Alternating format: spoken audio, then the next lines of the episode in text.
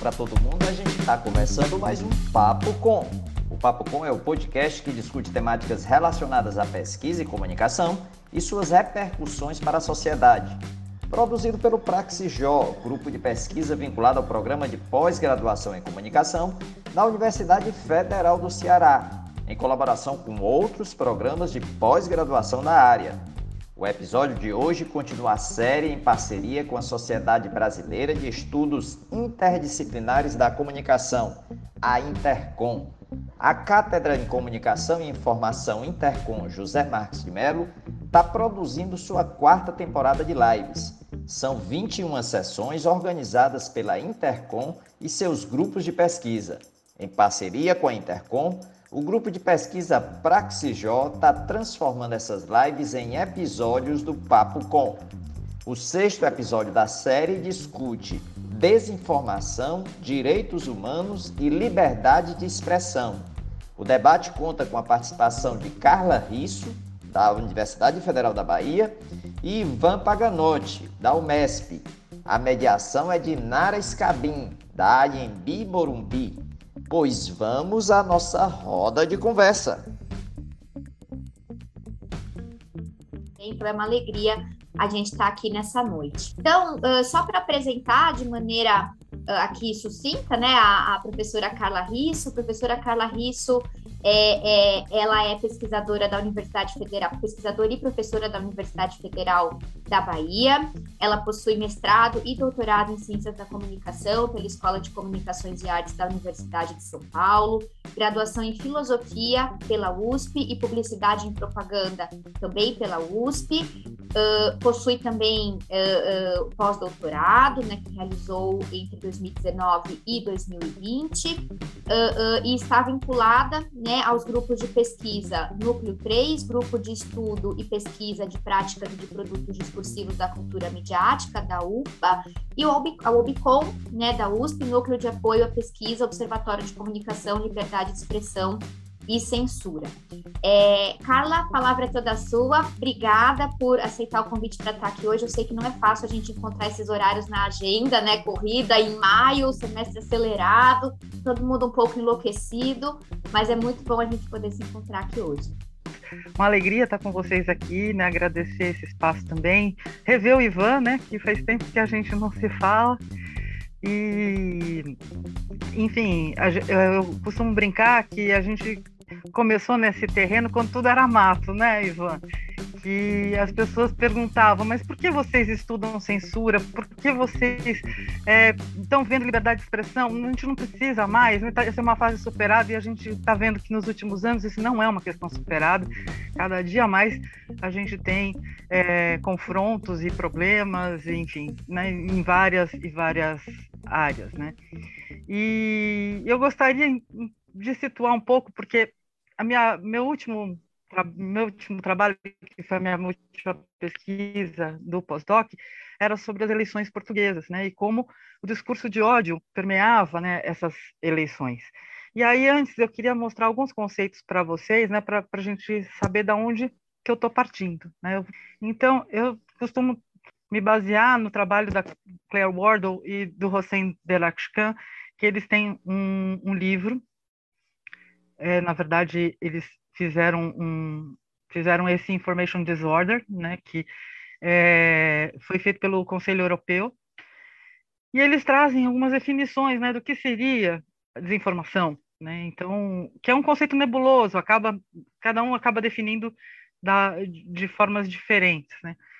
Então, eles, para começar, eles falam de, de, uma desordem da informação e eles falam que essa desordem da informação ela é dividida em três categorias, né? Então, tem os tipos, que eles chamam de informação incorreta, né? misinformation, a desinformação, que é a desinformation, e a mal informação, mal information. É, eu vou falar disso um pouco mais, mais detalhes, um pouco mais para frente. E eles falam como toda comunicação, né, ela tem três fases: a, a fase da, da criação né, e da reprodução do produto, e a da distribuição e redistribuição. E nós vamos ter também os três elementos que compõem né, essa, essa desordem da informação, que seria o agente, a mensagem e o intérprete, e eles vão na verdade, destrinchando cada um desses, desses tipos e, e elementos, e, enfim, e, eles sempre eles recomendam que a gente tem que ver do agente, que tipo de ator é esse agente, né? Ele é um ator organizado? Ele, qual é a motivação desse agente para gerar essa informação? Né? E que público eles pretendem atingir? Né? Esse agente está usando tecnologia automatizada? Né? Eles, eles pretendem enganar alguém? Eles têm intenção de prejudicar? Né? Então, e, e as mensagens? Né? Qual que é o formato dessa mensagem? É, eles colocam que tem quatro características, né, que uma mensagem pode ser atraente. Então, ela tem uma, uma resposta emocional, ela tem um componente visual, ela possui uma narrativa forte, ela é repetida. Então, assim, são alguma, algumas questões que a gente tem que identificar na hora de, de, de falar de, de, de informação, né, de desinformação. Aqui, então, eles têm esse gráfico né, da desordem, dos tipos de desordem de informação, que eu, eu acho super pertinente. Né? Eles, aqui do lado esquerdo, a gente tem o falso, a informação incorreta, que eles dividem em falsa conexão e conteúdo enganoso. É, a gente vai ter do lado direito o nocivo, que não é falso, né? Cabe notar que não é falso, é um universo das coisas que são nocivas, mas não são não são falsas. E a desinformação, que é a intersecção desses, desses dois conjuntos, e que ela é falsa e é nociva. Né? Então, esse é, o, é, o, é a, a, primeira abordagem deles. Então, o que, que seria uma falsa conexão? Né? Que tem um exemplo que é sensacional, né? que é quando manchetes, ilustrações ou legendas não confirmam conteúdo aqui a TV Foco ela publicou é, essa manchete: Pablo Vitar sofre grave acidente, perde parte do corpo e sai sangrando da festa. A, a Pablo quebrou uma unha. A parte do corpo que a Pablo perdeu foi uma unha. Né? Então essa mensagem sensacionalista, né, é, para criar, criar, um fluxo, né, no, no, no, no site e que não tem nada a ver né, com conteúdo. Não, a gente já conhece essa prática antes do, do, do, online, né? O Notícias Populares, que era um jornal que existia em São Paulo, vivia fazendo essas coisas, né? Botar uma manchete absolutamente bombástica e você ia ler o texto e não tinha nada a ver. Então, essa é a primeira, é a primeira delimitação, né, no conceito. A gente tem o conteúdo enganoso, que é um conteúdo criado, né, para enquadrar uma questão em indivíduos. Eu, eu coloco aqui um, um post da Carla Zambelli, que foi verificado pela, pela Lupa, que ela postou assim: Bayern de Munique pune jogadores, né? Deixa eu, eu, eu não consigo ver, porque eu, justamente a, a, nossa tela tá. Deixa eu ver se eu consigo mover. Consegui. Bayern de Munique pune jogadores não vacinados. Anvisa alerta sobre risco de miocardite e pericardite pós-vacinação. Afonso Davis é diagnosticado com miocardite e precisa ser afastado do Bayern de Munique. E o que ela posta é notícias que falam por si só. Tirem suas conclusões. Ou seja, junta uma série de, de notícias, né, como se elas fossem relacionadas e elas não são. Elas, esse é um tipo de conteúdo enganoso. Levar o, o, o receptor a uma conclusão pela sequência de, de títulos que foi colocado. Né? a gente tem na desinformação, né, que é, que é aquela intersecção dos dois conjuntos entre o nocivo e, e o falso, o falso contexto, que é pegar uma, uma, um fato que era genuíno, mas você compartilha em outro momento, então você tira ele do, do contexto. Aqui, por exemplo, a gente teve recentemente é, vídeos que eram das manifestações de 7 de setembro do ano passado e que estavam circulando como se fosse desse primeiro de maio para dizer que foi um sucesso, enfim, a, a manifestação, mas não foi. Conteúdo impostor, esse aqui é, a gente teve essa semana, inclusive, né, a, a capa com o ex-presidente Lula, mas o, o, a rede bolsonarista adora colocar o Bolsonaro na capa da Time, né? E, é, esse aqui também é um, um caso recente que o ex-ministro do Meio Ambiente publicou essa, essa, é, essa fonte genuína, né, que foi imitada, a revista Time com a, com a, capa do Bolsonaro, dizendo que ele seria prêmio Nobel da Paz, porque ele evitou a Terceira Guerra Mundial quando ele foi até a Rússia, né, e que o Putin teria recuado da invasão depois de ter recebido Bolsonaro em Moscou. Então, isso foi, foi que procó, né? Teve uma série de, de, de manifestações contra isso, enfim. É, e é, quer dizer, um ex-ministro do meio ambiente fazendo esse tipo de gracinha, né? Assim, que a gente vê que, esse, que, que a produção está no alto escalão já, né? É, continuando aqui no, no, nos itens né, da desinformação, a gente tem o conteúdo que é fabricado, ele é 100% falso, né? ele foi criado para enganar mesmo, né? é o que é a fake news clássica, plena. Né? E aqui também uma checagem da agência Lupa, né, que diz que evidências bioquímicas e estatísticas oficiais 100% confirmam que a Moderna criou o, vídeo, o vírus Covid em laboratório. Né? Quer dizer, é, é, é, na verdade, essa origem laboratorial já foi para a China, já foi para vários lugares. Essa, essa, essa fake aí é, tem, tem realmente várias origens distintas. Né? Eles culpam várias, várias, várias pessoas. E, e aí a gente passa para aquele campo do que é nocivo, né? que não é necessariamente mentira, não é falso. Então, o primeiro deles é o vazamento. Vazamento, eu acho que os leaks, eles são os mais fáceis de identificar. A gente tem esse exemplo, por exemplo, do que o, quando o Moro soltou nas as vésperas da eleição presidencial de 2018, o depoimento, ele liberou o depoimento do Palocci, né? E isso muitos acreditam que influenciou né, na, na, nas eleições, enfim, foi às vésperas do primeiro turno. Então, o depoimento era real, existiu, mas ele divulgou numa data inoportuna. Ele poderia ter esperado alguns dias, né? Então, provavelmente foi intencional. A gente tem assédio, né? Assédio ou cultura do cancelamento, também chamado assim, ou linchamento virtual, a gente tem o caso dessa moça, né? Ela estava viajando em férias, ela resolveu parar na frente do, do, do cemitério em Washington, né, em Arlington, e tirou essa foto mostrando o dedo do meio e gritando, né, na frente do, fingindo que está gritando na frente de uma placa dizendo silence and respect e postou.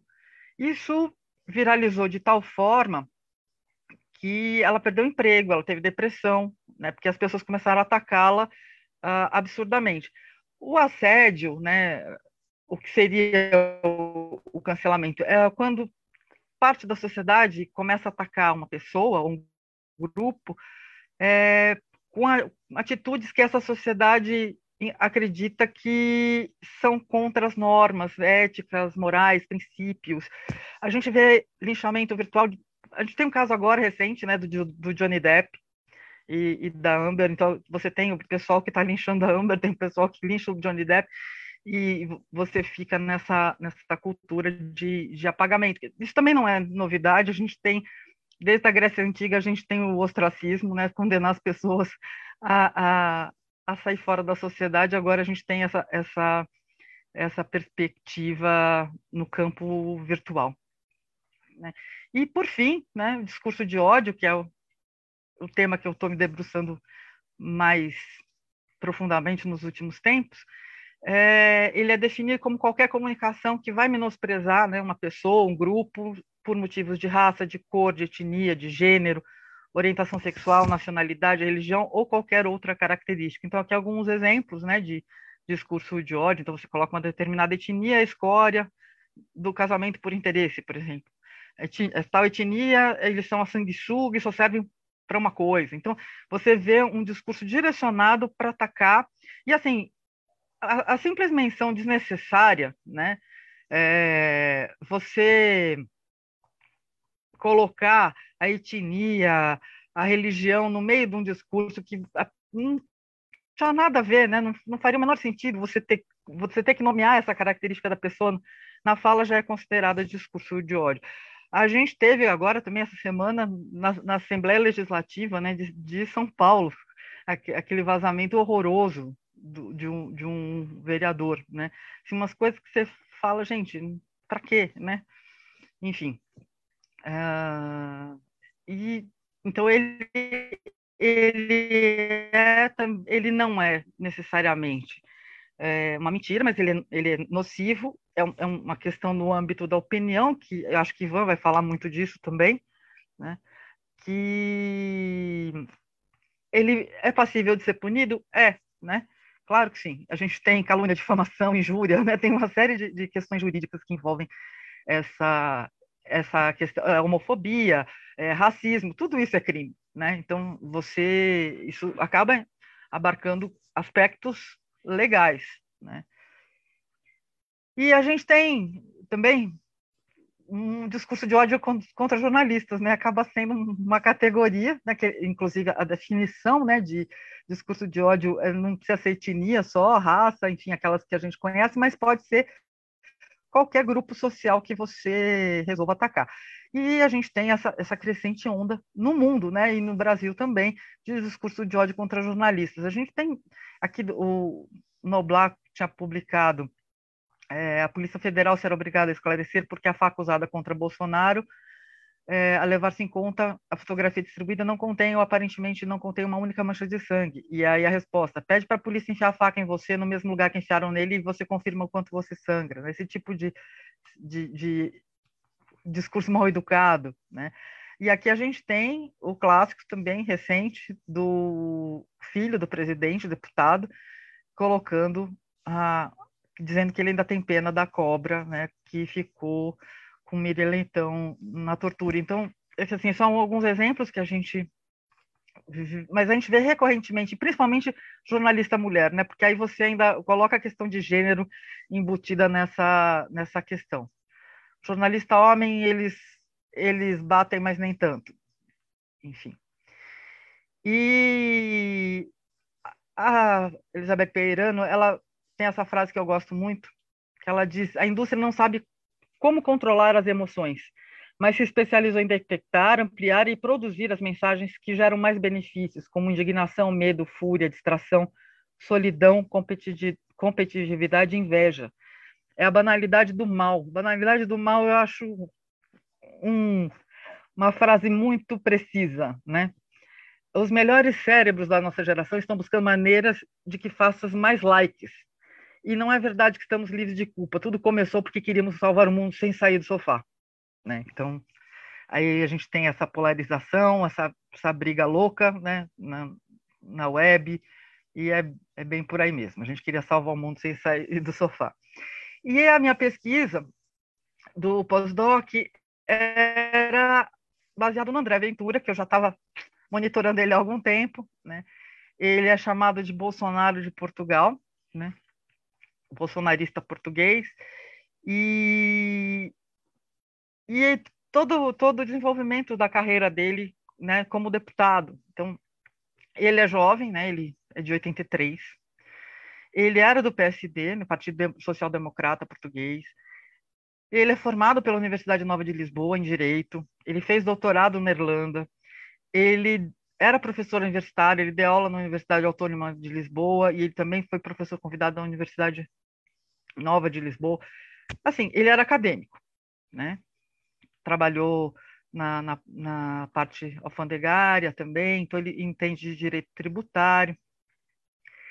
E só que já desde 2017, quando ele foi candidato primeira vez, ele foi candidato a vereador em Lures, ele descobriu um filão que era o discurso de ódio, né? Então ele começou a atacar ciganos. Ele começou a atacar ciganos. Essa estratégia deu certo ele inclusive aumentou né, a porcentagem do. Ele foi eleito e ele aumentou a participação do PSD em Lures assim enormemente com esse discurso de ódio. Ele viu que funcionava e continuou. Ele perdeu espaço no PSDB, no PSD, né? E o que ele resolveu fazer? Ele resolveu criar o próprio partido, né? Então, ele criou o Chega. O nome do partido é super revelador também né? Chega. E ele usa os mesmos motes né, do, do, do Bolsonaro. Ele, ele, se diz liberal na economia e conservador nos valores. Ah, ele também foi ele também foi coroinha, ele também foi, foi seminarista, inclusive, um, um período. E ele está com foco na direita uh, conservadora portuguesa e no mundo rural. Né? E ele está fazendo esse, esse, essa, essa estratégia de, de, de ir para cima desse pessoal. Ele não tinha dinheiro, né? ele não tinha infraestrutura nenhuma. Eu até coloco que ele, a infraestrutura dele era tão caseira que o amigo do filho de um amigo fez a, a página da internet do partido, né, e dele. Então, ele não tem esses bots, ele não tem toda essa infraestrutura, né, que a gente ouve do, do gabinete do ódio. E o que, que ele apela? Para o discurso de ódio, é basicamente a estratégia dele, né? E além disso, além do discurso de ódio, ele ele concorre a todas as eleições disponíveis, né, possíveis para ele projetar o, o nome dele. Ele descobriu que ele precisava só de um 1,3% dos eleitores portugueses para ele se eleger. Então, era martelar esse 1,3% com, com, com, discurso de ódio. Então, assim, aqui, né, o, o outdoor de campanha, ninguém vai nos calar, que várias coisas que, que várias encrencas que ele se meteu, né, ele ele falou que aconteceu com George Floyd não foi racismo, foi excesso de força policial e homicídio. Aconteceu isso no Seixal e, e ninguém se indignou.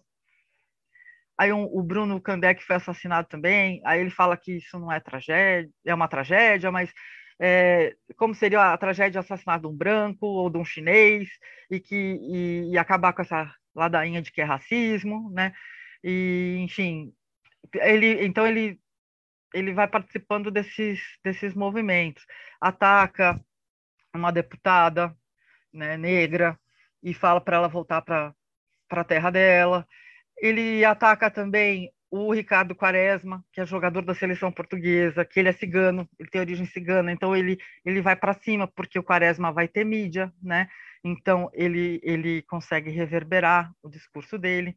Então aqui são vários várias das encrencas que ele se meteu, né? No movimento All Lives Matter, a história do Bruno Kandek foi assassinado, o movimento Zero, que é um movimento de policiais revoltados com, com, com, com salário, é, e eles saem em manifestação e eles usam a, a, o ok da supremacia branca e ele sai em passeata com, com eles.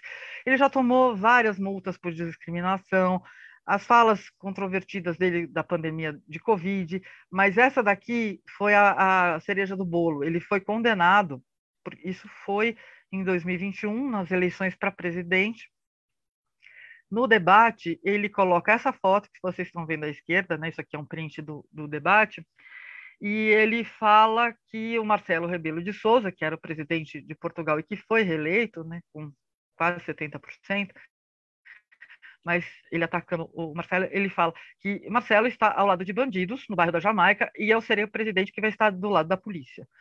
Então, ele simplesmente chamou a família inteira, até o bebezinho de três anos, né, de bandido, que está na foto, junto com o Marcelo Rebelo de Souza, é, e por conta deles serem negros, né, evidente isso. Então, eles entraram com, com uma ação na justiça, ele perdeu, e ele perdeu de novo agora em dezembro no Supremo Tribunal Português, né? É, que não tem mais apelação, ele vai ter que pagar uma multa de 20 mil euros. E é porque, além do mais, ele não falou uma vez só, ele falou quatro. Então, é 5 mil euros para cada vez que ele se referiu a esse caso. Ele é reincidente, né? Então, esse foi o caso que ele foi condenado. A gente tem, é, em 2021, que queriam ilegalizar o partido, chega, justamente por conta desse discurso de ódio, né? Então, você tem uma certa polêmica em Portugal, ah, gente falando que legalizar seria um erro, é, mas muita gente falando que não é possível você deixar um partido desses, né, funcionando, até porque o partido era ele, né? Só tinha ele eleito deputado é, na Assembleia. Enfim, a, a Assembleia foi dissolvida no final do ano, e teve eleições antecipadas, era para ter eleição em 23, três, mas teve agora em janeiro. Então, é, outra eleição de novo.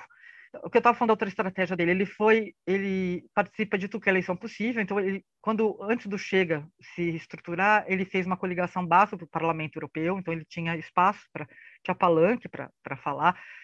Aí ele conseguiu 67 mil, quase 68 mil votos nas legislativas, né, de 2019 saiu candidato à presidência da, da República, perdeu e voltou a ser candidato a, a deputado novamente agora. E aqui a gente vai ver que ele, de sétimo, né, e que ele teve 66 mil votos, agora, três anos depois, ele teve 410 mil votos. Era a intenção dele, né? Um jornal espanhol já tinha, já tinha apontado que ele queria ter pelo menos cinco deputados na Assembleia. Ele conseguiu 12 com, esse, com essa votação expressiva que ele, que ele teve. Então a gente vê que o, o discurso de ódio dele está funcionando, né? Ele está conseguindo se eleger, está conseguindo fazer o partido crescer, o que é, é bastante assustador, né? Então aí que eu vou já é, é uma pergunta, né? Até que ponto, né, uma sociedade livre, aberta e tolerante, democrática, a gente pode é, permitir e dar espaço para essas ideias impopulares e controversas? Né? Por que, que a gente permite esse discurso agressivo, né, incitador do ódio, que ele fica impune? A regulamentada tem crimes, mas a gente vê, a gente vê Daniel Silveira, né, ele foi condenado e tem uma graça presidencial, e fica por isso mesmo, ele fica andando por aí, né, sem tornozeleira e não pega nada. O, o André Ventura vai pagar 20 mil euros, tá? E daí? E ele vai continuar falando os absurdos né, que ele fala. Então, a gente sabe que para a maioria dos juristas, a liberdade de expressão não é um direito absoluto, né? Ela, ela tem que, que ser é, preservada, mas até ela não violar o direito de outra pessoa, né? E tem que ter punição e limitação. Então, aí eu vou deixar com, com o, o Ivan, né? Que o Ivan que trata mais dessa questão do aspecto jurídico tá certo? Obrigada.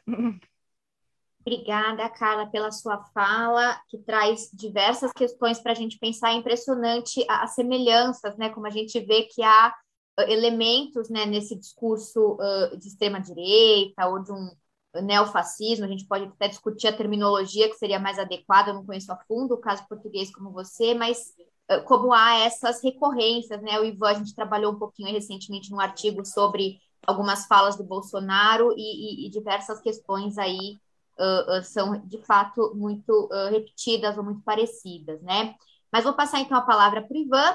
Vou apresentar então o professor Ivan Paganotti, né? O Ivan é doutor em Ciências da Comunicação pela Universidade de São Paulo, com bolsa CAPES, mestre em Ciências da Comunicação pela mesma instituição, foi graduado em jornalismo também pela ECA USP realizou doutorado sanduíche na Universidade do Minho, em Braga, em Portugal, sob orientação da professora doutora Helena Souza.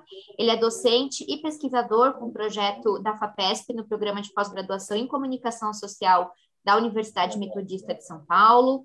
Uh, uh, também é professor do curso de jornalismo e atualidades no Colégio Stockler, é co-criador do curso online Vaza Falciani, curso que é um curso com apoio do Facebook, né, incubado na ONG Repórter Brasil de combate à desinformação, líder do grupo de pesquisa Checar, Checagem, Educação, Comunicação, Algoritmos e Regulação da Metodista, e membro fundador do grupo de pesquisa Midiato, grupo de estudos de linguagem, práticas midiáticas da ECA USP, também faz parte da rede Metacrítica, rede de pesquisa em cultura midiática e da Rede Nacional de Combate à Desinformação.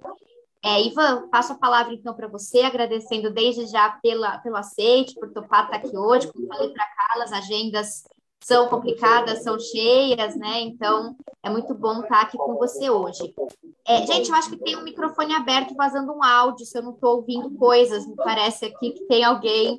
Dei uma checadinha aí, deixa eu ver se eu encontro. Como eu não sou host, eu acho que eu não consigo fechar. É o Clayton, acho.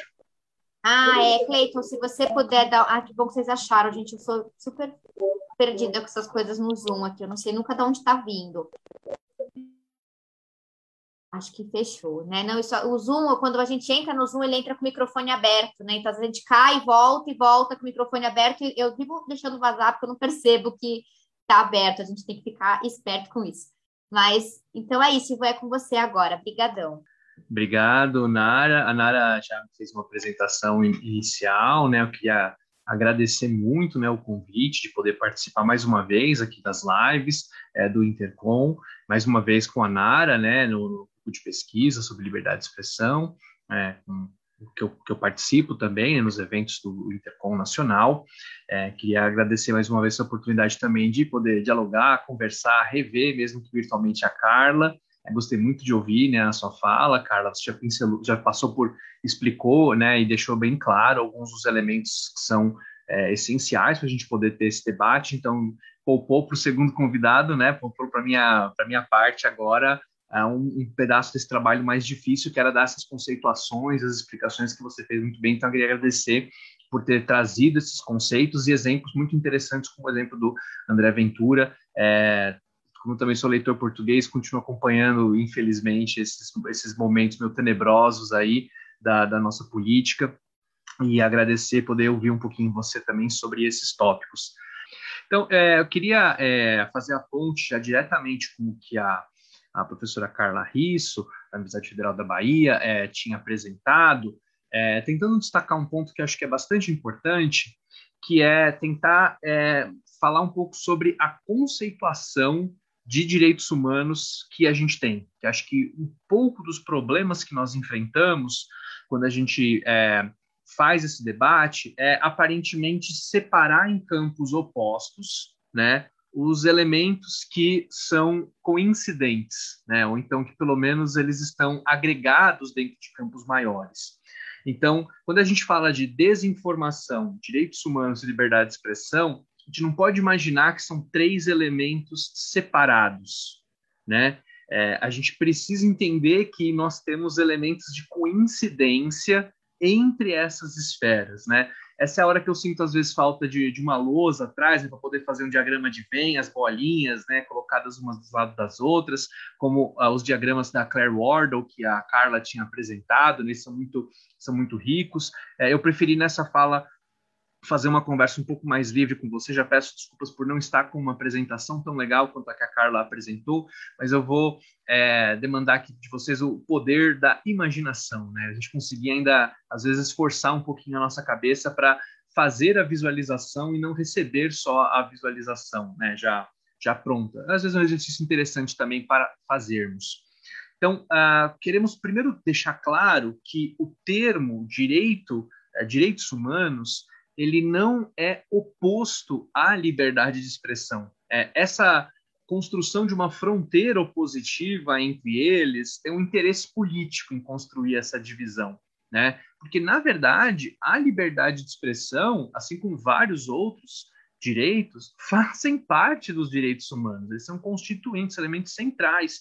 É, alguns autores, inclusive, consideram que a liberdade de expressão é um dos mais importantes direitos né? Uh, ele é pré-condição, inclusive, aos direitos políticos e é, é, parte da nossa liberdade básica, dos nossos direitos básicos, é, não só no Brasil, por estar na Constituição determinada no nosso é, artigo 5 em que nós temos lá as cláusulas pétreas, os elementos né, mais centrais, os direitos básicos uh, de todos uh, os cidadãos, todas as pessoas que estão aqui no Brasil, mas é, também internacionalmente, ela já fazia parte da Declaração Universal da ONU dos anos 1940, já fazia anteriormente parte de declarações é, na, na, Revolução Francesa. Então, esse, desde o começo, a possibilidade, o poder, o direito de expressar-se livremente já era parte dos direitos humanos. Né? Vale a pena. É, eu sei que às vezes estamos, estamos falando aqui com muitos especialistas de liberdade de expressão, isso não vai soar como novidade, mas como esse é um evento aberto,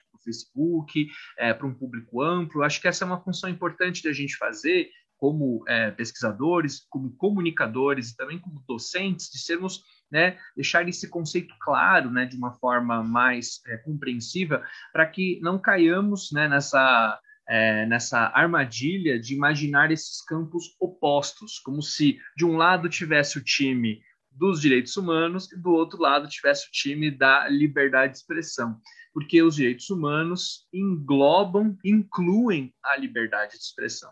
Mas isso não quer dizer que dentro dos direitos humanos, que são muitos, nós tenhamos conflitos internos entre esses direitos. Né? Nós vamos ter, e aí, se vocês, é, uh, para o pessoal que tem interesse na, na, área jurídica, né, você pode, inclusive, é, questionar o termo conflito. Não necessariamente a gente precisa presumir que há uma, uma ideia de conflito, né, em que uh, os dois direitos vão colidir, bater cabeça, porque a solução jurídica num caso como esse de conflito é você determinar qual que é o direito ou a lei, né, ou a regra preponderante, aquela que vai estar por cima e a outra precisa ser descartada. Então, neste caso, a gente tem a liberdade de expressão é preponderante, vai, ser, vai ter que ser aí colocada, ou ela tem que ser sacrificada em respeito a um outro direito importante, a um outro direito humano, como, por exemplo, o direito à reputação, né, o direito à dignidade, uns direitos que a Carla já tinha mencionado, a professora Carla já tinha mencionado anteriormente.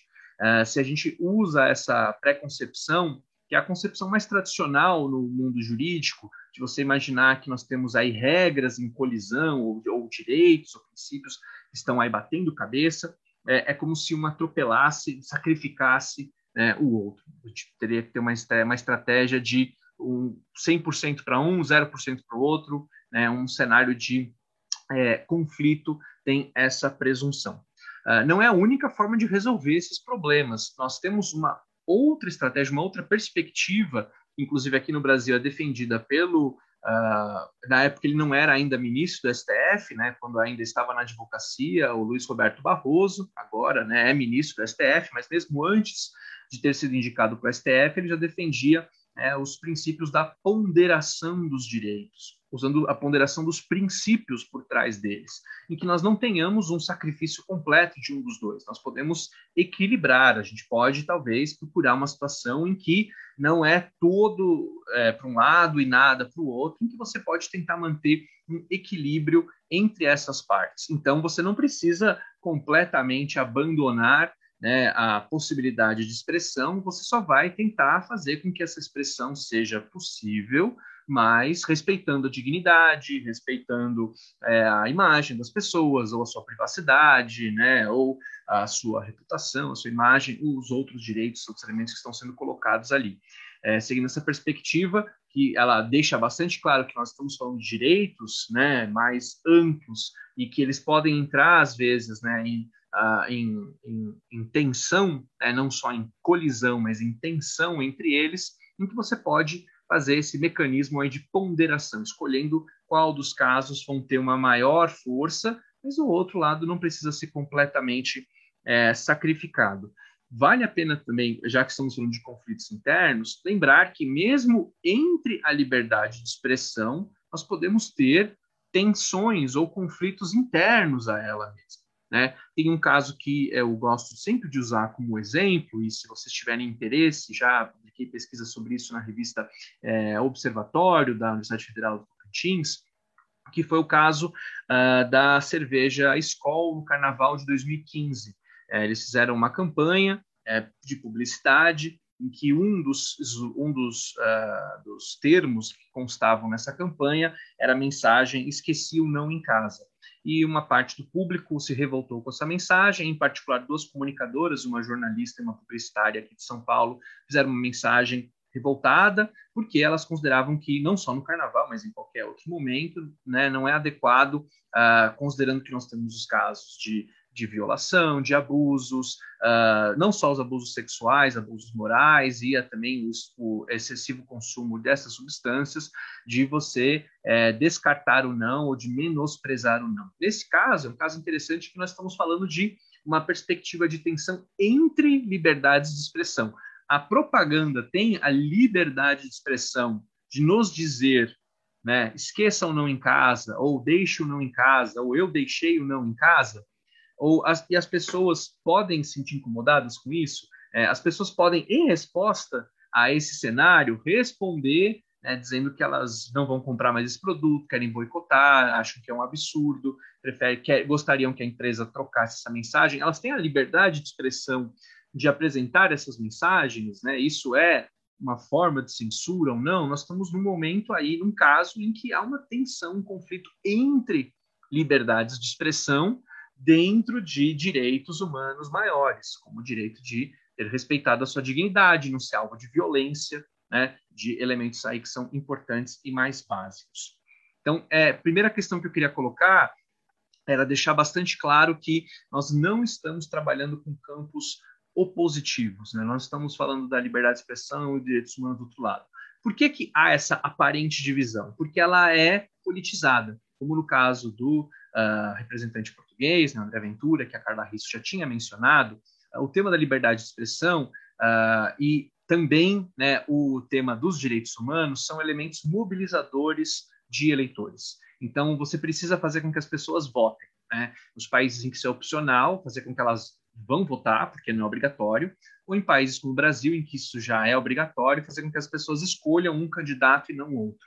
Então, os mecanismos que é, são utilizados é você tentar apontar para a pessoa que uma questão é importante e que o seu representante ou defende ou ataca essa questão que você está colocando aí como um elemento mobilizador, fazendo com que outras questões que se o público fosse pensar mais racionalmente fossem mais evidentes, mais prementes, elas acabem sumindo e acabem sendo deixadas no segundo plano. Né? Então, em um momento como agora, em que a gente está preocupado com inflação, com desemprego, com a pandemia, a questão da saúde ainda é um problema, a educação enfrenta muitos problemas nesses últimos anos, né, é, agravados por causa da pandemia. Esses temas que teriam demandariam soluções muito complexas, difíceis, né? Então a gente deixa de lado e a gente vai escolher um outro tema para discutir agora. Então, é, vamos falar de liberdade de expressão, porque esse é um tema que a gente pode tentar mobilizar os nossos grupos para melhores respostas, para melhores estratégias, ou a favor da liberdade de expressão ou contra os direitos humanos. E aí você automaticamente parece que cria entre esses dois campos alinhamentos ideológicos. A liberdade é da direita e o pessoal dos direitos humanos é da esquerda. É, ignorando que os direitos humanos englobam as duas perspectivas, e nós temos também, eh, principalmente no Brasil, durante a ditadura militar, em períodos anteriores e posteriores, grupos de esquerda que também defendiam a liberdade de expressão, continuam defendendo até esse momento. Essa construção arbitrária, né, de contrapondo esses dois elementos, ela é construída para nos confundir. E aí a gente entra no, no primeiro tema, né, que é a primeira palavra importante da nossa live, que é a desinformação. Né? Uh, nós estamos trabalhando com a confusão de conceitos uh, que são instrumentalizados politicamente para criar essas não só essa mobilização política, mas para criar conceitos que são inadequados, incompletos ou incorretos, né, e colocar esses conceitos como predominantes, como se eles fossem os direitos, desculpa, como se eles fossem os discursos circulantes ou mais efetivos no conceito do Patrick Charradot, que é um autor que é bastante lido aqui na comunicação, acredito que alguns de vocês já é, conheçam, se não, recomendo sempre a leitura do livro O Discurso das Mídias dele. Esse, esse efeito, né, essa capacidade de você construir é, termos que viram bicho-papão, né, uma coisa que todo mundo teme, todo mundo quer correr, fugir, é, são, é um fenômeno bastante clássico do populismo. Uh, tem uma obra bastante importante, né, que é sobre a razão populista do Ernesto Laclau e em outras obras anteriores que o Ernesto Laclau escreveu também com a sua é, companheira de longa data, né, a, a Chantal Mouffe, uh, em que eles discutem o conceito de significantes flutuantes. Né? O que é essa ideia, meu Deus, termo técnico? Né? É, é uma palavra meio vazia, é um termo que não tem uma, um conceito muito preciso, mas ele é conhecido, as pessoas se importam com ele, é uma palavra mágica que é, basicamente divide, polariza as nossas atenções. Então, sempre que você ouve esse termo, essa imagem, esse conceito, o público presta atenção e rapidamente você tem um posicionamento ideológico. Então, você tem vários termos, né? É, nacionalismo, patriotismo, fé, é, direitos humanos, liberdade de expressão, aborto, esses são temas que é, eles se tornam temas quentes para o debate público e em que rapidamente você constrói uma polarização. Então, se você, como a Carla, muito bem te identificado, quer fazer essa conta é, maquiavélica de quantos votos você precisa, você vai conseguir, falando desses temas a favor ou contra, é, abarcar uma parte do eleitorado, uma parte do público que se importa por isso e quer defender com uma bandeira, ou odeia isso, quer destruir, né, quer jogar pedra nessas vidraças. Então, esse é um elemento uh, importante. Olha, é, e queria destacar que a, a próprio conceito de desinformação e de notícias falsas, que é um termo que está normalmente atrelado a ele, é, acaba também sendo um desses significantes flutuantes. É um termo que não tem uma definição muito boa, muito clara. As pesquisas acadêmicas, né, tem uma pesquisa muito interessante é, desenvolvida pela equipe do professor Edson Tandok, Edson Tandok Jr., é, da, de Singapura, uh, em que ele fez um levantamento sobre dezenas de significados diferentes, né, em que ele agrupou em seis principais categorias sobre o que é fake news só nas pesquisas acadêmicas. Quando você olha para a mídia, os sentidos são os mais amplos possíveis.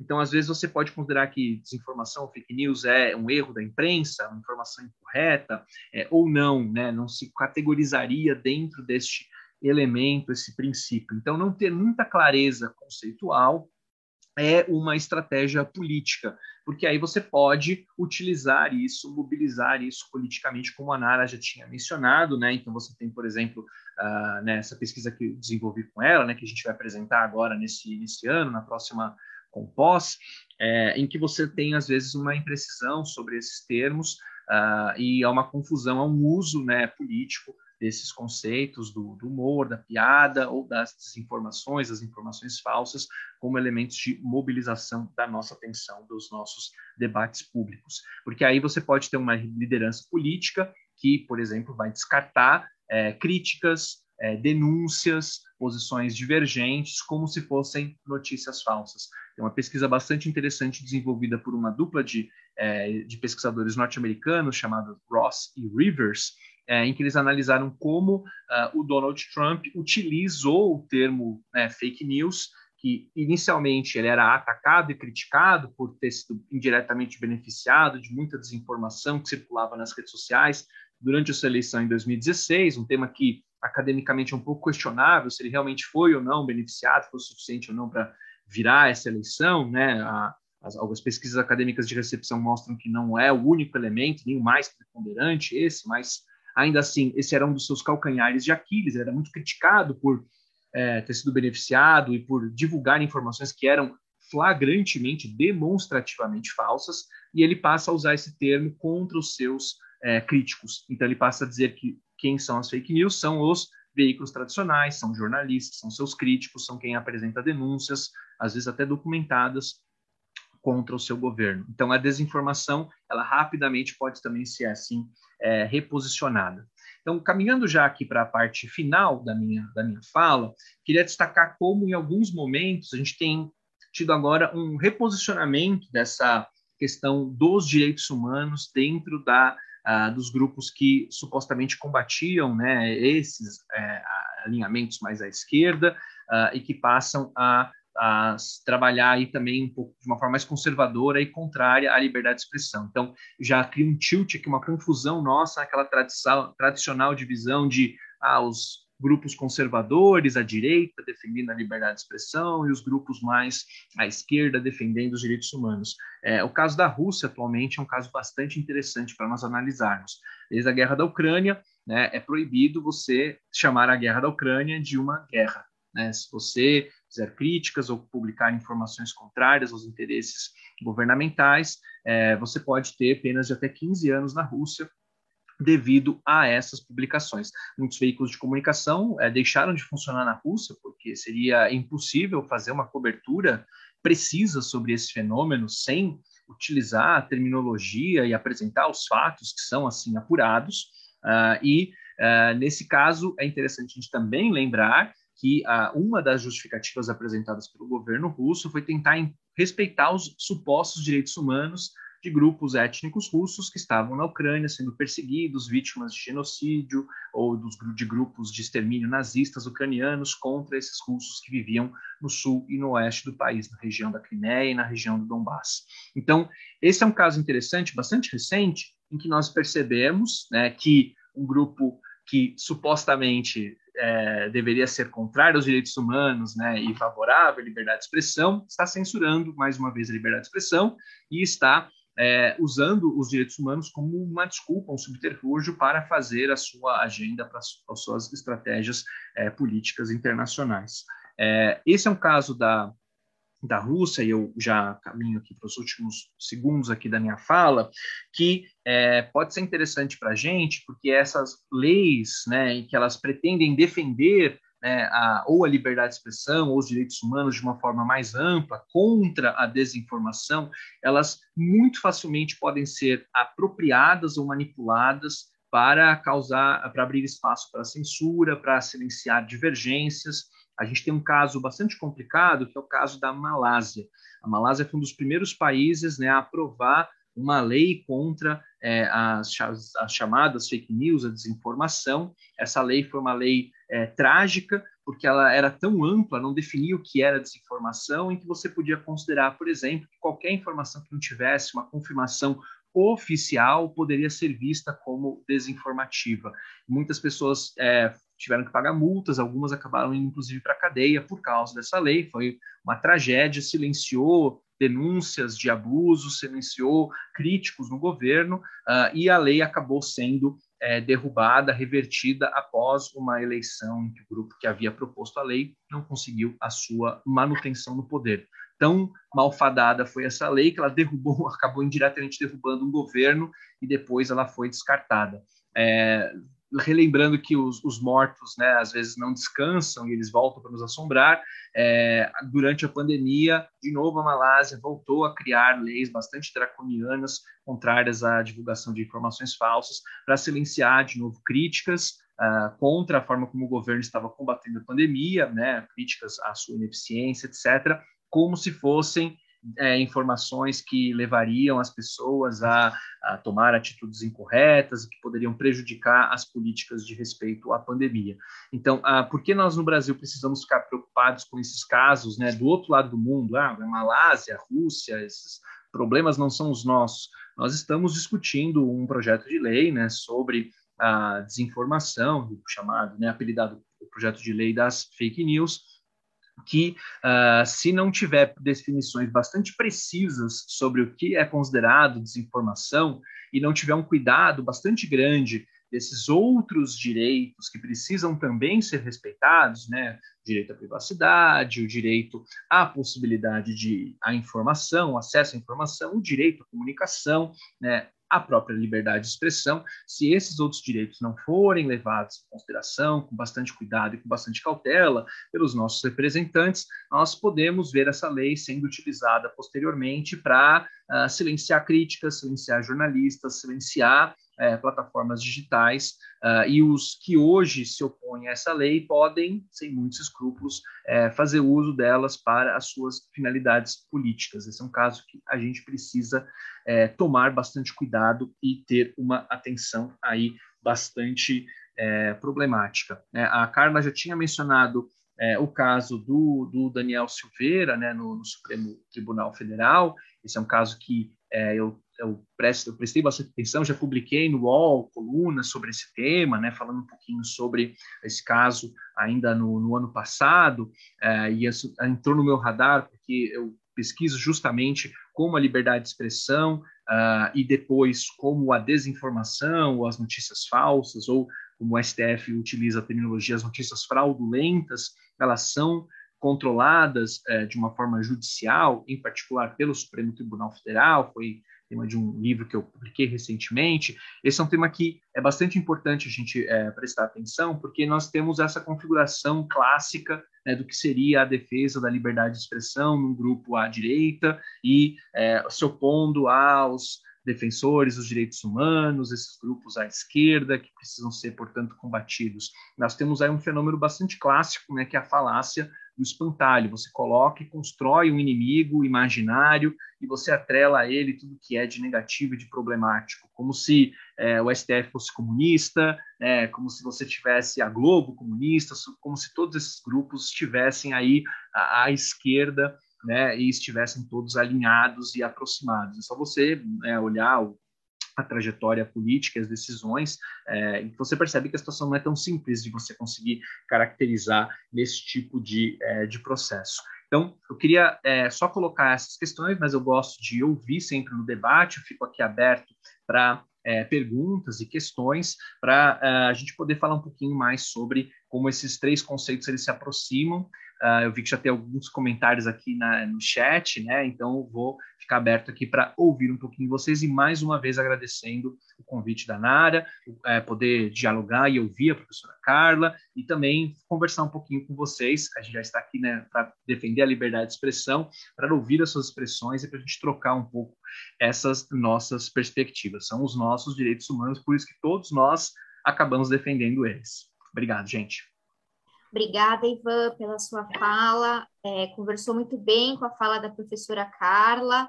É, eu estava aqui pensando né, que seria uma pena se essas lives não ficassem gravadas, porque eu não dei conta de anotar tudo de legal que vocês falaram. Então, é bom que com a gravação depois a gente retoma, assiste, né? Inclusive, isso uh, uh, também, é, é, essa, essa, essa live gera produtos derivados aí que a Intercom organiza, né? Um livro, um capítulo e um livro, uh, e também o podcast, né? O Papo Com. Então, esse material fica disponível também para quem queira ver e rever depois, né, além do próprio Facebook da Intercom. Uh, chegaram comentários, né, pelo Facebook, justamente. Uh, eu vou começar por eles, gente, mas eu queria então abrir aqui, né, esse momento para o público colocar suas questões, colocar suas reflexões. Eu acho que a gente teve duas falas muito instigantes, né? Uh, ouvindo aqui o Ivan, fiquei pensando, né, Ivan, como essa estratégia direita liberdade de expressão, esquerda, uh, uh, direitos humanos, né? Que é um discurso uh, sobre a liberdade de expressão que não é exatamente novo, né? Ele já vem de um debate, na verdade, que se coloca de maneira muito clara ali no final do século XX, já a partir dos, dos embates com o islamismo, né? Com esse outro contexto não ocidental sobre a partir da liberdade de expressão mas de alguma forma ele é reciclado numa estratégia que parece aquela estratégia direita cloroquina, esquerda tubaína, assim. Então cria uma, uma oposição que ela é mobilizadora, né? Uh, e que por si só ela também gera uma série de uh, uh, imprecisões derivadas, se baseia em imprecisões e também produz uma série de outros discursos imprecisos. Então, vou retomar aqui as questões que chegaram pelo Facebook, tá, gente? Temos comentários e perguntas Uh, então, eu vou ler aqui para vocês de maneira uh, é, separada, né? Então, um pouquinho pela, tentando recuperar aqui a ordem que eles chegaram. Então, a Rosa Meire uh, fez um comentário e uma pergunta para Carla, né? Mas acho que se o Ivan também quiser comentar, é bem-vindo. a Rosa diz, muito interessante essa análise da professora Carla nos exemplos de Portugal, e deixou aqui uma pergunta em relação àquele exemplo da, da, das fake news com a Pablo Vittar, né? Como o leitor pode identificar se defender de publicações fakes como essa? Uh, e o Selby, né, também deixou aqui comentários para uh, a Carla e o Ivan. O Selby uh, disse assim, muito interessante essa análise da professora Carla nos exemplos de Portugal. Ah, acho que eu repeti o comentário, mas ele também comenta a fala dela e ele comenta aqui para o Ivan também. Né? O Ivan faz uma análise importante que eu também encontrei pesquisando guerras culturais, o Selby fez o pós-doc dele, né, sobre esse tema, da desconstrução e exploração dos conceitos dos direitos humanos e liberdade de expressão como ferramentas para polarizar politicamente temas dos costumes para movimentar bases uh, uh, eleitorais. Esse, essa oposição, essa mobilização, essa polarização me parece também uh, faz muito parte de maneira muito fundamental do processo da virada conservadora, né, que a gente tem visto aí nos últimos anos, que se opõe de maneira muito frontal, uh, uh, por exemplo, às políticas identitárias, às lutas identitárias. Então, também essa essa uh, essa estratégia, né, liberdade de expressão é a direita que defende direitos humanos, a esquerda que defende, também entra um pouco na chave dessa desmobilização também das políticas identitárias, né, como se quem defende políticas de identidade fosse um defensor dos direitos humanos, contrário à liberdade de expressão, e do outro lado a gente tem os, os grandes defensores, os arautos ali da liberdade de expressão, que, no entanto, muitas vezes não hesitam em também uh, procurar censurar certas formas de expressão quando elas trazem críticas, né, às suas próprias posições, mas Não falarei muito aqui nesse momento para não roubar a palavra, passo então para Carla e para o Ivan, e, gente, podem mandar mais questões aqui ou pelo Facebook também, tá? Ah, tem mais uma do Selby aqui que eu não li, perdão, gente. Uh, o Selby também coloca, minha dúvida ao Ivan, temos uma pergunta aqui mais específica ao Ivan, minha dúvida ao Ivan é justamente sobre a tentativa de legislar sobre o controle da desinformação. Você sabe se algum país democrático ou sem turbulências políticas de teor nacionalista, com alguma legislação aprovada sobre o tema? Então, uma ótima pergunta também aqui para a gente pensar sobre possibilidades nesse sentido. Passo, então, agora sim a palavra a vocês dois. Bom, sobre a pergunta da, da Rosa Meire, a questão da, da Pablo, basicamente, né? Isso, essa questão do, do título, né? Que as pessoas mandam só uh, o título e a maior parte das pessoas não consegue ou não tem interesse em clicar para ver o resto da notícia. Então, essa é uma forma de, de passar desinformação muito violenta, né? Usar esses títulos esses títulos sensacionalistas, né? Inclusive, é, tem gente que ensina a fazer. Eu estava vendo na, na questão comercial, né? Como você usar esses, fazer clickbaits, né? Como como você produz clickbaits. Tem tem livros, tem manuais ensinando a fazer a fazer títulos sensacionalistas para gerar fluxo, né? Então a gente chega nesse grau de, de problema, né? Então tem pessoal, eu vi que a Melanie Duncan ela fala que tem uma fórmula dos quatro U's. Você tem que fazer um título que seja útil, urgente, único e ultra específico para chamar atenção, né? Para gerar curiosidade. Mas a maior parte das vezes no WhatsApp as pessoas não, não, não clicam e, e continuam com a, com a história. A gente quando a gente clica e vê que, que ele é falso, que está lá é falso, se você fica desapontado e começa a desacreditar a fonte, né? Mas as pessoas que não leem, isso infelizmente é complicado. Então, assim, tem um, algumas norminhas para a gente identificar a notícia falsa, né? Ver a fonte de origem, né? Tentar ler o que está por trás daquele título, verificar o autor. Tem fonte de apoio, né? Normalmente a gente vê também muitas notícias falsas que vêm assim um, um, eles pegam a, a, o formato jornalístico, né? Então, assim, cientista alemão, né? Que você não, não, cita nome, não fala nada, ou às vezes eles inventam uma universidade que não existe, ou eles inventam um cientista que não existe e dá aquele tom de credibilidade, né? É, tem muita gente reproduzindo conteúdo de, de jornais que não existem, né? de jornal que foi fabricado para espalhar fake news, e as pessoas passam como se fosse credibilidade da imprensa. Né? É, é super complicado, é super complicado. E a gente está numa questão bem complexa. Mas, assim, verificar a data para ver se não está fora de contexto, né? verificar se não é piada, verificar se não, não tem preconceito embutido, tentar consultar especialista, isso demanda tempo, demanda vontade. Então, que, eh, a, a, o, o, cidadão comum às vezes não tem essa, essa, essa, vontade, né? Ele tem aquela paixão, que a gente viu a questão do, do, intérprete da notícia também, que ele quer acreditar naquilo, então ele incorpora, ele acha aquele título bacana e sai espalhando. É, são várias questões que a gente tem que trabalhar, porque é, a desinformação é um fenômeno complexo, ela precisa de, de várias formas para ser contida, né? Não é uma coisa simples. Você tem a regulação, você tem as agências de fact-checking, você tem a possibilidade de fazer pré-banking, que, na verdade, o, o pré-banking está muito atrelado à educação midiática, né? tentar antecipar o que seriam essas notícias falsas e, e desmascarando esses conteúdos, uh, mas na verdade, a gente está sendo muito reativo na maior parte das vezes. A gente tem a questão de tirar das plataformas, né, é, as pessoas que estão produzindo fake news.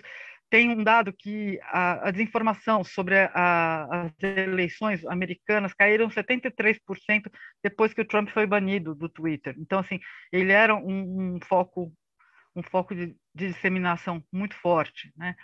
É, a, as plataformas podem restringir alguns conteúdos, o WhatsApp faz isso, né? Ele, tanto que, que recentemente o Bolsonaro estava pedindo para liberar uma funcionalidade de, de poder espalhar mais mensagens a um grupo maior.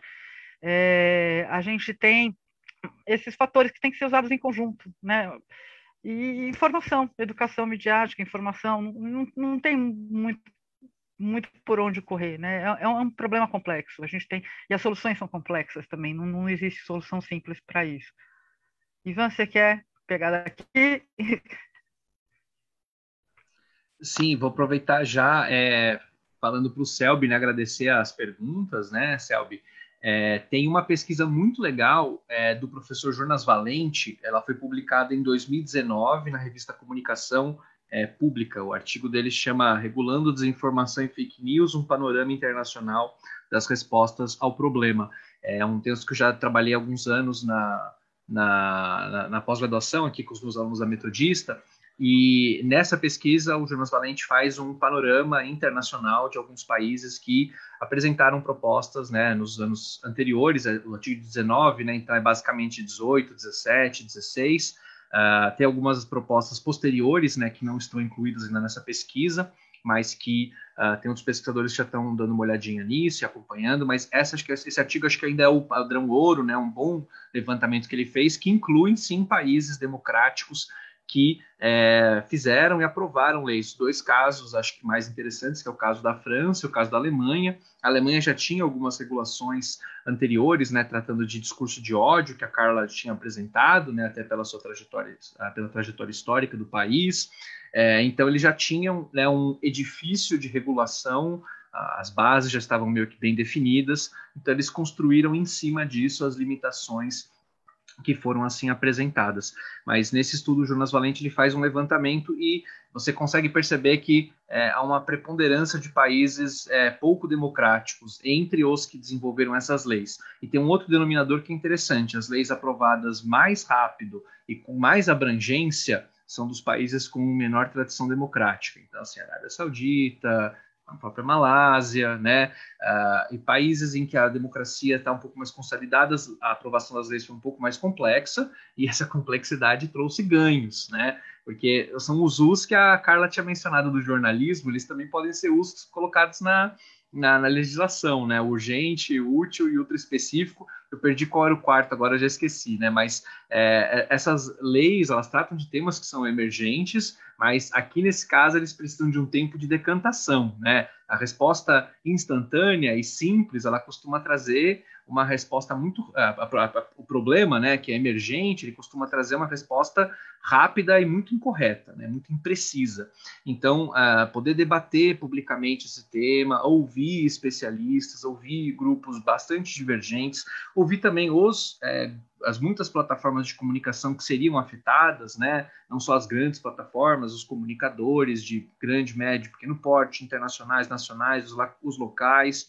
Então, você ouvir esses grupos uh, e ouvir né, é, essas perspectivas, você pode evitar os abusos que são construídos. Uh, e às vezes a gente sabe que não é por uma imprecisão, por uma imperícia na construção dessas leis. Elas foram utilizadas como um mecanismo para cercear a liberdade de expressão e para abrir ferramentas e brechas para a censura. Esse já era o objetivo, só foram usadas como uma, uma desculpa, como subterfúgio para utilizar politicamente esse pânico moral com a, com a desinformação. Então, a referência que eu apresento, né, que eu dou aí para o, a pesquisa do professor Jonas Valente, que acho que é a melhor perspectiva de levantamento dentro dessa área. Né? Então, uh, e amarrando aí né, com a, a, sua primeira, a primeira fala do, do Selby sobre a questão das guerras culturais, é, é, é, esses temas eles podem acabar sendo é, utilizados né, nesses, nessas disputas, mas esse é um tema em particular que acho que demanda uma atenção um pouco maior, porque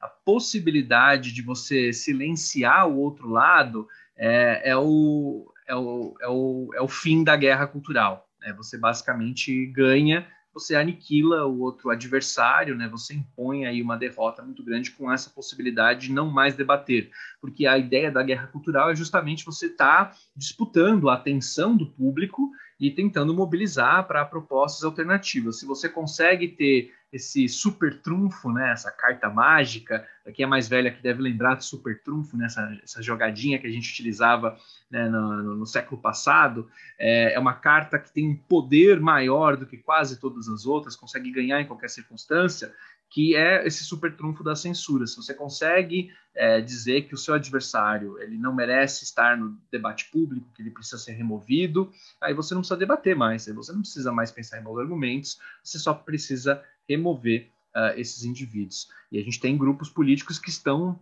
trabalhando por esse tipo de mecanismo de, de silenciamento a estratégia também não é tentar silenciá-los em resposta, né? Não estou defendendo aqui a censura dos sensores, né? Não é a, não é a abordagem, não é a proposta que é, eu apresento nem que eu defendo, mas é só para a gente tomar cuidado quando essas propostas são apresentadas e instrumentalizadas, é, em que se utiliza como um ponto de apoio essa preocupação é, bastante generalizada com esses fenômenos para construir estratégias que politicamente podem ser bastante problemáticas.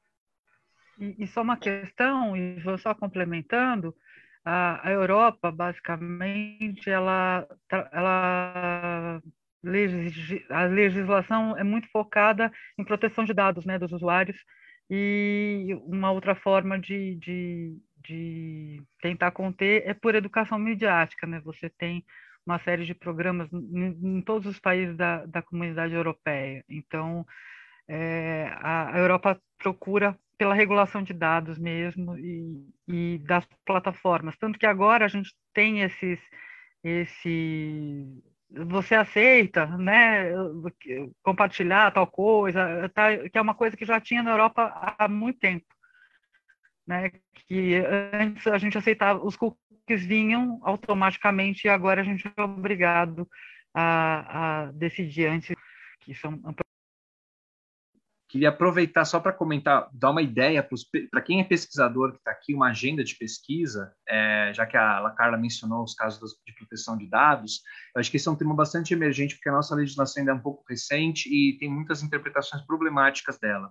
Porque a gente vê no Brasil, por exemplo, a LGPD, né, a nossa Lei Geral de Proteção de Dados, sendo usada para é, limitar acesso a informações públicas, é, negar, é, por lei de acesso à informação, pedidos que são bastante plausíveis, são apresentados anteriormente, e agora ela virou meio que né, uma, um, uma, uma, panaceia, né, uma solução para todos os problemas de quem queria silenciar e ocultar, etc. Fala, não, a gente não pode dar essa informação porque é a Lei Geral de Proteção de Dados, dizer não. Então, é, é uma lei, de novo, que foi criada para proteger direitos né, das pessoas e ela está sendo utilizada para cercear informações públicas que são relevantes. Eu acho que é mais um desses problemas que eu tinha mencionado anteriormente, uma proposta aí, um tópico de pesquisa para pesquisadores que se interessarem nessa área. Obrigada, Ivan e Carla, pelas respostas. Tem mais uma pergunta que acho que dá tempo de fazer mais essa, e se mais alguém quiser também acrescentar alguma pergunta mais rápida, né? E depois também, se ficar pendente, a gente pode seguir essa conversa em outros encontros aqui do nosso grupo. Vai ser um prazer. O Selby e a Carla agradeceram aqui as respostas, né? E uh, uh, a Rosa Meire coloca uma pergunta para o Ivan. Ela diz assim: eu foco na América Latina em organismos como a Brage, que remetem a líderes que optam por negar ou subestimar a gravidade da crise. Recentemente, o Night Center tratou do assunto ouvindo jornalistas em um evento online. Aí ela pergunta: já se sabe o estrago desses processos uh, em relação à liberdade de expressão? Como você vê esse quadro aqui pensando num contexto né, latino-americano de forma mais ampla? É, eu, eu acho é, um pouco difícil de avaliar ainda né, na, na, nossa realidade, até porque América, Américas Latinas, né, a gente tem cenários bastante diferentes né, nos, no, nos nossos países. É, você, de novo, né, lembrando aqui o, o contraste, você tem alguns países que têm uma regulação um pouco mais é, robusta, é, algumas delas foram bem construídas, outras delas foram construídas de forma bastante problemática para tratar de os direitos à comunicação mais amplos. Né? Então, a Argentina, por exemplo, teve uma lei é, que foi, foi, polêmica, mas que foi bastante discutida, que trouxe efeitos interessantes na questão da, da, da redução da concentração, a, a, a propriedade né, dos veículos de comunicação. É, em outros países, a gente não tem uma regulação muito clara, como no caso do Brasil, acho difícil a gente conseguir é, fazer uma generalização sobre esse fenômeno, porque a América Latina ela vive ondas e fenômenos políticos que são às vezes simultâneos, mas muito divergentes, né? Então não, não conseguiria acho que dar uma resposta assim precisa para generalizar assim para América Latina, mas acho que em alguns lugares a gente tem alguns avanços interessantes uh, nessa questão aí da regulação, em que foi levado em consideração as preocupações com os direitos dos indivíduos e ainda foi permitida, né, naquela estratégia de ponderação que eu tinha mencionado, a liberdade de expressão, só tentando é, controlar, controlar talvez a concentração do mercado, né, tentando ter uma espécie, uma abertura um pouco mais para para diversidade e para perspectivas um pouco distintas, uh, enquanto é, em alguns outros países nós não temos essas preocupações regulatórias e, é, como é o caso do Brasil, nós temos muitos buracos né, entre as, as normas, as leis que são apresentadas e nós temos aí, é, por causa dessas brechas, às vezes direitos que não são protegidos, não estão sendo muito claramente contemplados, ou você abre espaço para muitas divergências é, na hora de aplicação dessas leis. Então, como não há uma regra clara, não há uma única jurisprudência, não tem uma lei específica, aí cabe ao juiz, né, numa primeira instância, vai avaliar e eles podem avaliar e julgar isso de uma forma bastante diferente dependendo da, da comarca, dependendo do lugar onde, onde você estiver, uh, e em alguns casos mais uh, conservadores ou mais progressistas, em alguns casos uh, sacrificando mais a liberdade de expressão, em outros casos mais preocupados com aquela ponderação que eu tinha mencionado, tentando respeitar todos os direitos humanos, a liberdade de expressão entre eles, mas tentando fazer com que eles consigam ser harmonizados ou ponderados numa situação em que o máximo desses bens, desses direitos sejam assim é, preservados. Nós temos alguns é, juristas brasileiros que já têm uma preocupação bastante grande com isso, é, na América Latina também, mas isso não se enquadra em todas as circunstâncias, e é por isso que a gente tem ainda é, essa estratégia, às vezes, de é, você procurar uma uma, um, abrir um processo em vários lugares diferentes, porque em algum deles você vai achar um juiz que é mais tolerante esse tipo de estratégia. Né? A gente tem estratégias de perseguição contra jornalistas, a gente teve o caso da Elvira Lobato aqui no Brasil no passado, é, agora não só de jornalistas, né, mas de escritores, né, como o Enca, que também está sendo alvo desse tipo de estratégia, de ser processado é, basicamente com o mesmo mesma documentação muito parecida em dezenas de lugares, em estados diferentes, a pessoa basicamente tem que passar o resto da vida pagando advogado e pagando a passagem de avião para conseguir se defender uh, dessas acusações que são assim apresentadas. Então, essa diversidade de perspectivas, às vezes não ter uma regra bastante clara, também traz problemas e traz desafios de a gente trabalhar nesse queijo suíço aí da regulação é, desses direitos num país como o Brasil e em alguns dos nossos vizinhos da América Latina também. Eu não sei se eu consegui responder muito bem, eu já peço desculpa se eu não fui muito preciso, mas acho que a, a, o panorama que eu consigo apresentar para você é um pouco, um pouco limitado. Obrigada, Ivan, aqui pela resposta. E mais uma vez, obrigada, Ivan e Carla. E queria agradecer também a professora Andréa Limberto, que é a vice-coordenadora do GP, que não pôde estar aqui hoje porque está em aula, mas tenho uma participação fundamental, nada no GP aconteceria sem a nossa querida André. Então, também deixo aqui os agradecimentos para ela. E o Papo Com está terminando. Esse episódio continuou a série da quarta temporada das lives Cátedra Intercom 2022, realizada pela Sociedade Brasileira de Estudos Interdisciplinares da Comunicação, a Intercom. O Papo Com é o podcast que discute temáticas relacionadas à pesquisa e comunicação e suas repercussões para a sociedade.